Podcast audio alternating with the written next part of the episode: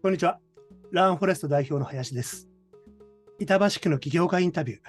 ついにですね、えー、当初目標の30人を迎えることができました。皆様のおかげでですね、ありがとうございます。ということで、記念すべき30人目、第30回目は、白山幼稚園の石川園長からですね、ご紹介いただきました、子ども向け教材を手掛けている株式会社エジソンクラブ代表取締役の新村和臣さんにお話をお伺いいたしました。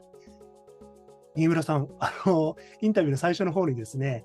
以前、えー、ベンチャー企業を手掛けていたときに、クローズアップ現代に取材されたんだよ、なんていうことも教えていただいてですね、えー、その動画も楽しく見させていただいて、わあ、すごいなと思ったんですけども、現在は、まあ、その子供向け教材ということなんですけども、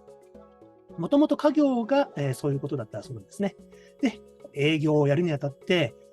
当時の他社の営業に比べて、熱量の高さでは負ける気がしませんでしたというですね、なんとも、こう、すごいなっていう、私も見習わなきゃなというですね、営業魂を教えていただきました。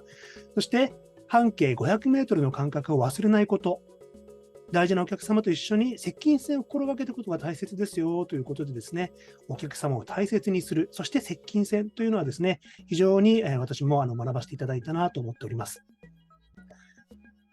新村さんが思う自立型人材とはということでですね、まあ、目的ですとか目標、価値観が定まらないと、まあ、自立できないですよねということでですね、何を目指しているか明確にすることが大事ですよというふうに教えていただきました。自立型人材、様々なですね、30人の皆さんのお話を聞けてですね、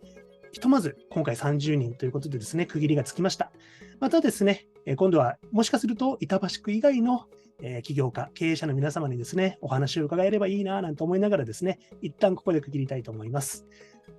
30人目、新村さん、ありがとうございました。それでは。